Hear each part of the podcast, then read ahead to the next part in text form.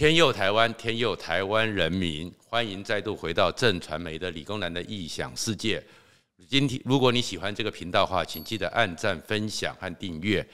为什么讲到天佑台湾呢？在五月的上旬的时候，全台湾真的就受到一场惊吓。这种惊吓是什么？疫情，我们一直是防疫的模范生，可是这个模范生呢，突然之间一下子呢，从华航诺富特这一条不明感染链。在短短的五月十一号、五月十二号这两天之内呢，大量的爆发好几条的所谓的不明的感染源，而且呢，一下子一天之内十六例本土案例，都让很多人吓了一跳。在这个情况之下呢，大家会暂时是会害怕原因是说，你看华航洛夫特这一条感染源已经三十几个人受到了感染，但是谁谁是 First Coast 不知道。怎么传进来的不知道，这已经让很多人很紧张了，精神紧绷。再过来呢，马上又五月十一号又蹦出来，哇！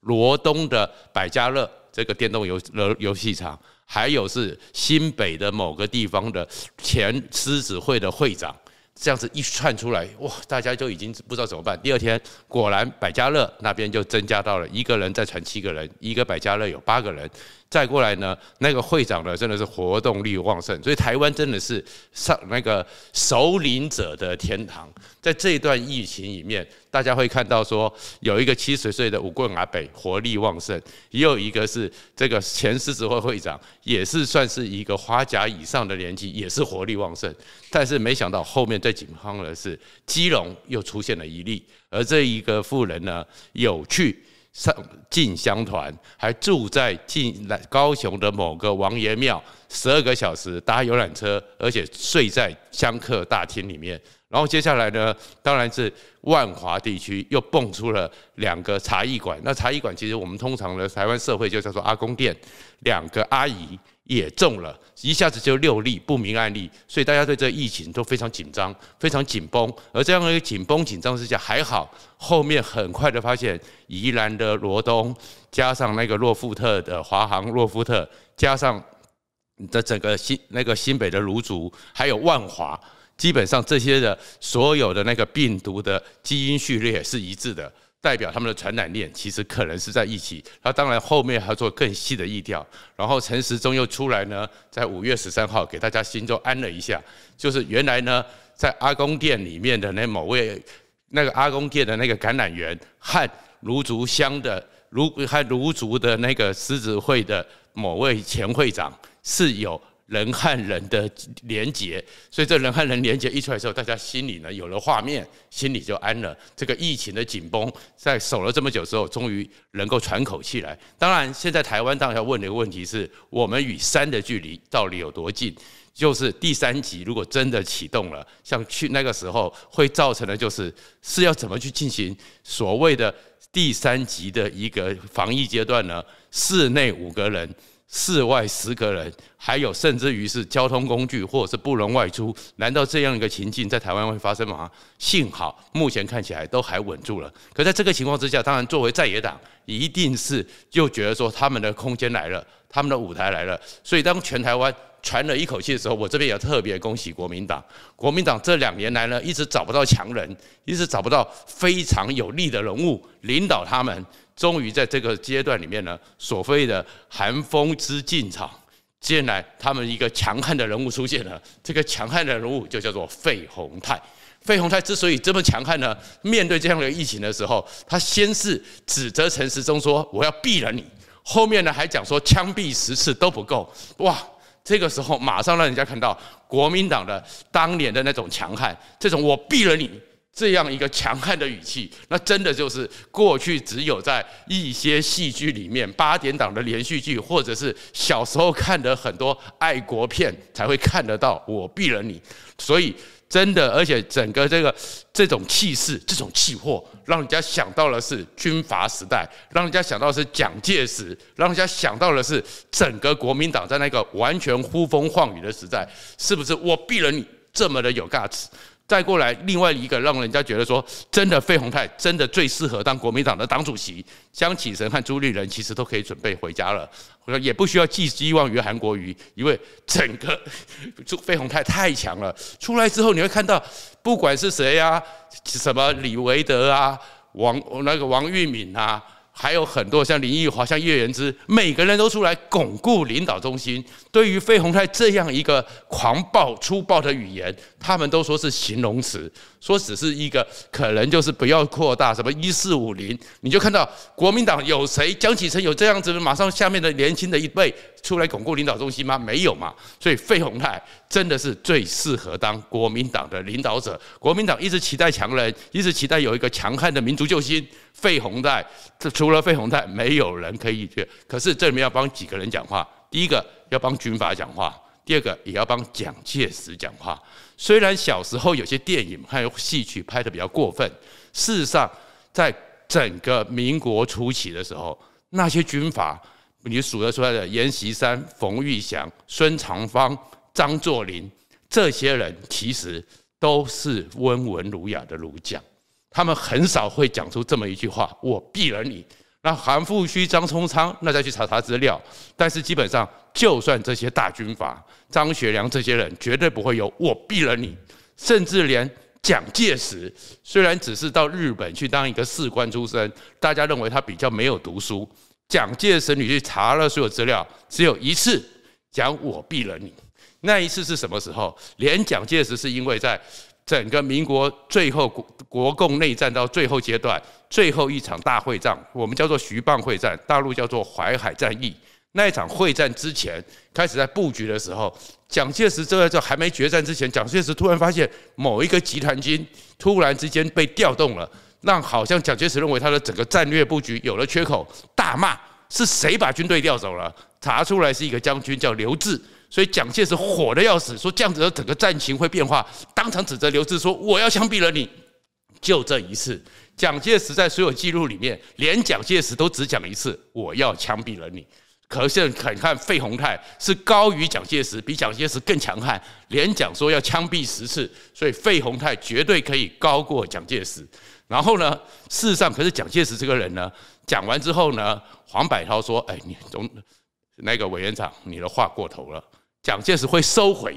所以蒋介石知道失言之后还会收回，而费鸿泰简直是高于蒋介石，比蒋介石更强悍。他不收回之后还要枪毙人家十四。事实上呢，其实小时候我们在眷村里面都知道一个故事：蒋介石大家都知道他很威严，知道他很凶悍。但是有一次呢，他在总统府的时候，黄埔军校一个中将因为做了一些事情不服蒋介石的意。蒋介石很生气，把他当场痛骂一顿。蒋介石还没骂到“我毙了你”这种话，只是说：“哎，你啊，就就是骂他白痴、笨蛋啊，骂他愚蠢啊，什么什么的。”骂到回去之后，那个将军忧惧成疾，躺在病床上。结果那个将军的妈妈非常生气，老太太跑到总统府去见蒋介石，说：“他是你的学生，他是国家的将军，你怎么可以这样子骂他？这样子直接敢对呛蒋介石？就蒋介石的风格会是。”觉得说他错了，他站起来把那个老太太扶到正中的沙发上，跟他鞠躬说：“对不起，我讲错了。”所以比较起来的话，今天整个国民党从来没有一个人像费鸿泰的这么的有威权，像费鸿泰这么的强悍，所以我才会推荐费鸿泰当国民党的党主席。国民党一定可以回到过去一统天下，因为他比蒋介石这个总裁还更统更独裁。好了，亏完了费鸿泰之后，其实回来讲说。费鸿泰这件事情就是国民党真正最大的问题。像费鸿泰这种人，很多人讲说，虽然讲成这样的话，但是大家还是相信说，以他在他的选区国民党的基本教育派绝对的深蓝的结构里面，费鸿泰还是会当选。所以国民党的状况基本上。就是因为这群人把持，跟台湾的社会越来越远。啊，其实今天不是为了要亏费鸿泰啦，而是从费鸿泰现象里面去解读一下国民党这个结构到底有什么状况，它的基因基因的 DNA 里面到底有什么结构，造成国民党跟台湾这么脱节之下，而且完全不自觉。事实上，国民党啊来到台湾之后啊，他们一直啊是有一个非常强大的亡国感。他们对于一个战争也是充满了恐惧。而这两件事情曾经让国民党在台湾做了很多的好事，但是到了今天为止，也被费鸿泰这一批人给误用，造成国民党越走越回去，越来越没有出路。所以今天其实，如果国民党的人，你真的关心国民党，你真的希望台湾有一个比较健全的在野党。其实希望你们好好去思考一下，这样的国民党是不是更该要把它改变呢？其实国民党的结构很特别，国民党的结构虽然呢，我们过去常常讲说它是一个没落贵族的一个政党，而这没落贵族的特质是到什么程度呢？基本上他们的没落的程度是，国民党其实来到台湾的时候，我们常常就讲说啊，六百万的外省人，或者叫做六百万的一九四九后移民，可是，在国民党这里面。这些一九四九后的移民是有阶级的，是有差距的，而这样一个差距，就让国民党一个跟台湾越来越脱节的性格，不断的被递延续下去。我们会开玩笑讲说，如果大家有看《雍正王朝》，有看满清入关的时候，国民党当时来到台湾的这个情况里面。大概最早，因为是有后面有在台湾婚配，有台湾生地生孩子落地生根，所以现在叫做号称六百万。当时大概是两百万人，可是这两百万人里面呢，有那个所谓的皇亲贵族，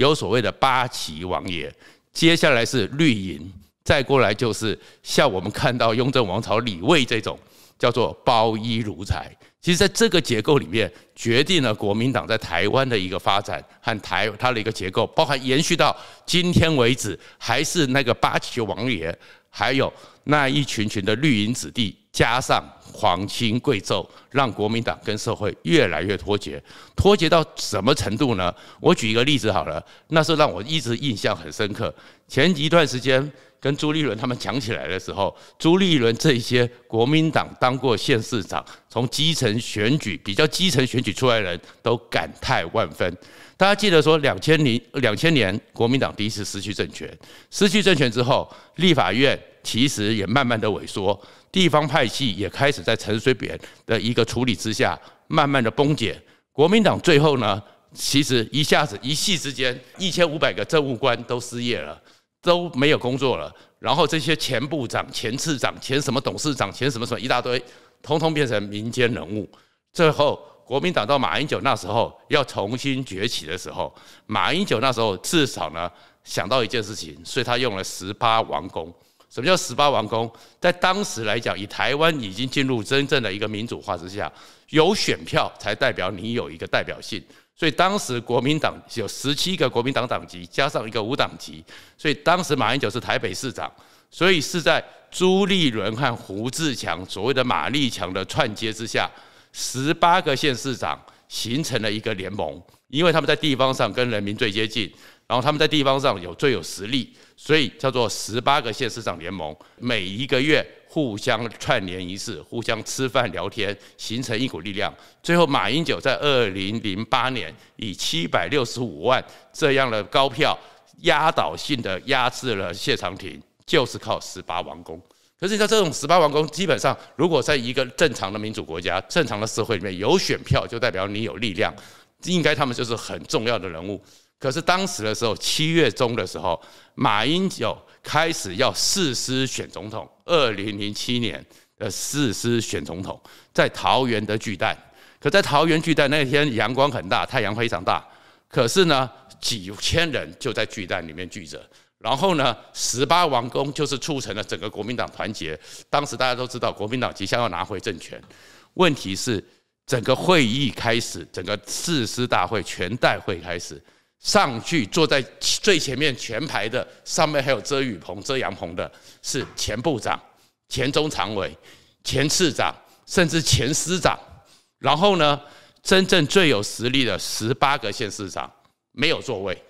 没有让他们上台。这就是国民党，国民党脑袋里面就只有永远是那种在王京城里面那些王爷，完全没有想到这些县市长才是他们的力量。然后甚至于到了中午的时候，这些已经没落贵族还呢，他们去聚餐，然后在整个巨蛋里面开冷气帮他们去聚餐，而十八王公呢还没有还没有，他们只能去领个便当，自己到树底下或太阳里面去找饭吃。所以国民党的问题就在于说，过去的时候一直是有这个状况，他们里面就是这些权贵。这个当时是台北市在一九四九的时候，真正在地台北人目前去归归纳，包含是直接长期居住，从爷爷奶奶住下来，这样子大概是三十万。台北是六两百多万里面，大量的移住进来的，就是当时二十万跟着蒋介石的那些皇亲贵族八旗子弟。而这些八旗子弟就进驻了中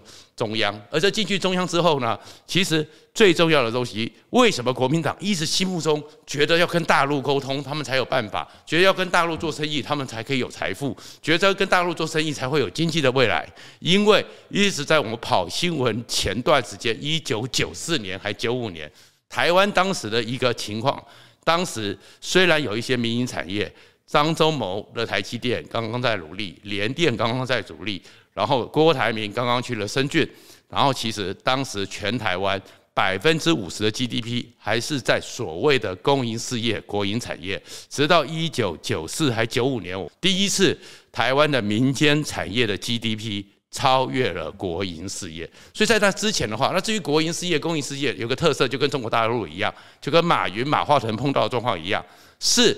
政治权力者给你的特许，你能够做到这么多事业是特权，所以国民党一直就是在那个时候，他们这些前董事长、前什么理事长、前总经理，他们懂得就是经过我跟最有权力的人做好关系，他就会给我一个特许，给我一个特权，那我就可以去发展我的经济。所以他们认为的经济发展模式只有这一套，所以这群人永远不了解。郭台铭是怎么样从三十个人里面做大到了一百六十万的员工，也不能了解张忠谋是怎么样九年天天亏本，到处求爷爷告奶奶，只是要想要一个订单，还被 Intel 直接一丢了两百六十个缺点，你半年之内给我改善，不然你不会有订单。你也不能去想象说我们的施崇棠他们是怎么样拿着一堆仪器守在美国的电子展外面，刚好有一台主机是。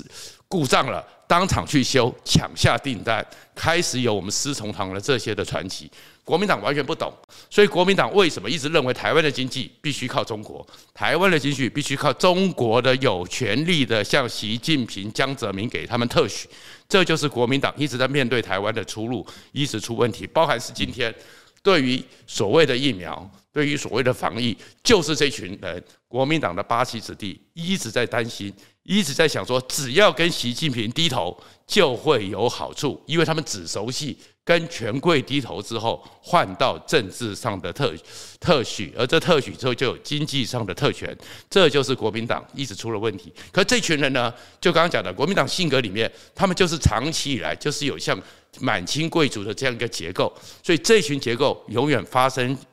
发言权最大。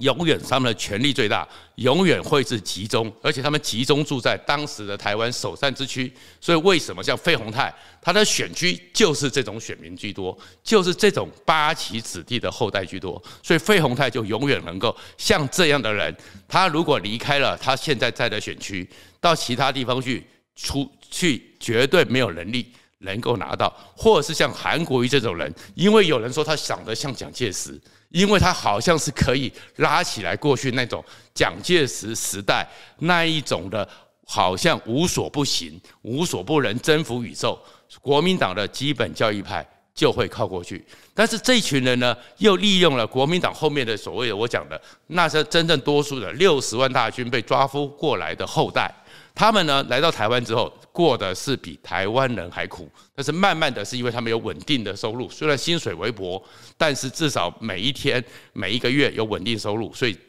安居乐业下来了。这群人他们在结婚的时候，他们在台湾立足的时候，没有地、没有家产、没有家族、没有田地。他们很多时候慢慢的蒋介石一九四九、民国四十八年八二三之后，恩许他们可以在台湾落地生根、结婚生子。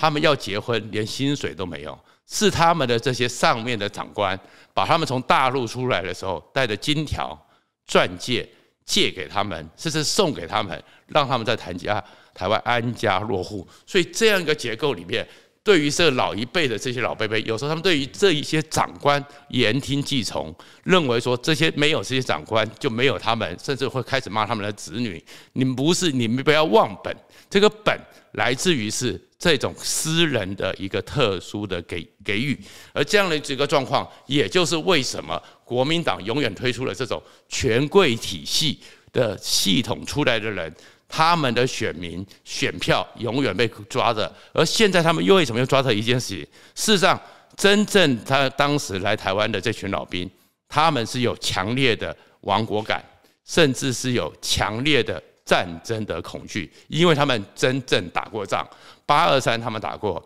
古林头他们打过，甚至于莫名其妙为什么战他们都不知道，但是枪林弹雨，一个炮弹打下来，他们身上真的是有伤痕。所以他们对于战争是害怕的。他们好不容易在台湾立足生根，他们当然希望他们的子孙不要再碰到他们年轻的时候同样的厄运。所以他们对于两岸会不会开战，他们是在乎的。可是怎么去面对这样开战？有趣的是说，你真问这群老兵。他们说，真的开战，真的打过来，他们是会，他们有能力，他们是会战战场的。但是他们当然希望不要。所以国民党的这群权贵，一方面既希望想要去得大陆的特许，一方面呢又用告诉回来告诉他这些基础选民说会有战争，会有战争。把他们的恐惧给凝聚起来，就形成他们一个特权结构。就因为这样一个特权结构，这样一个特殊的情感连结，数十年下来，才会有像费宏泰这种人。国民党永远是这一群。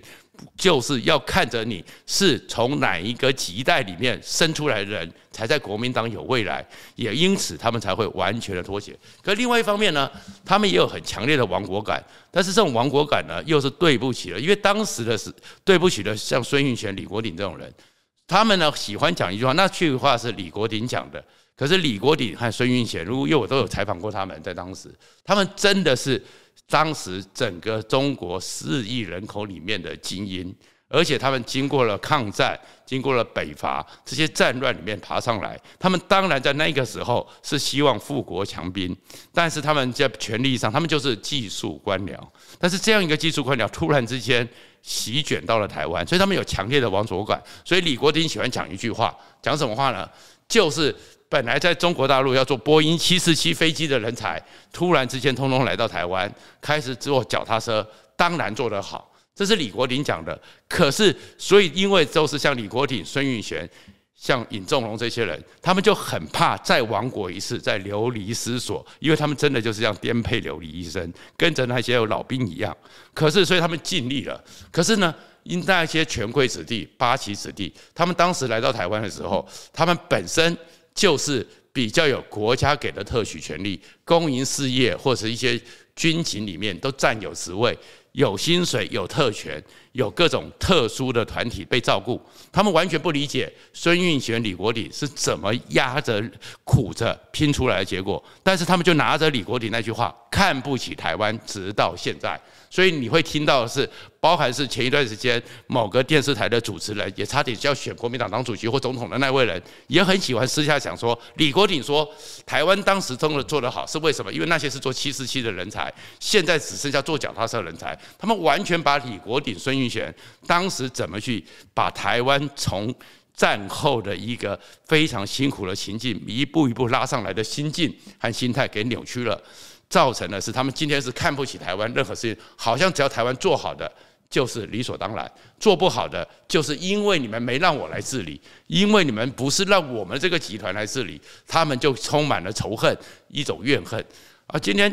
讲到这边的话，我们就回到这个疫情，这个疫情的结果其实给台湾带来一个非常重要的引导是什么？就是在面对这样一个疫情，你知道病毒是不是不认颜色的，所以台湾人在这一年多里面有非常强烈的命运共同体的连结。但是另外一方面，因为有台积电，全世界刚好在我们经过四十年的台积电的努力和台湾人的支撑之下，在这个时候让台湾的重要性，因为台积电又拉高了全世界的关注，所以台湾人这时候充满了自信。可对于某些人来讲了，他们一直呢只在乎他们跟中国大陆的血浓于水，水血缘关系，但是他们从来不会去关心到和台湾社会的两千四百万人的命运共同体。为什么会这样子？就我回到为什么要特别提到，因为连你那个县市长选票选出来的，他都认为你们不上台面，他都认为你们没有资格。在马英九上去誓师国民党要拿回的时，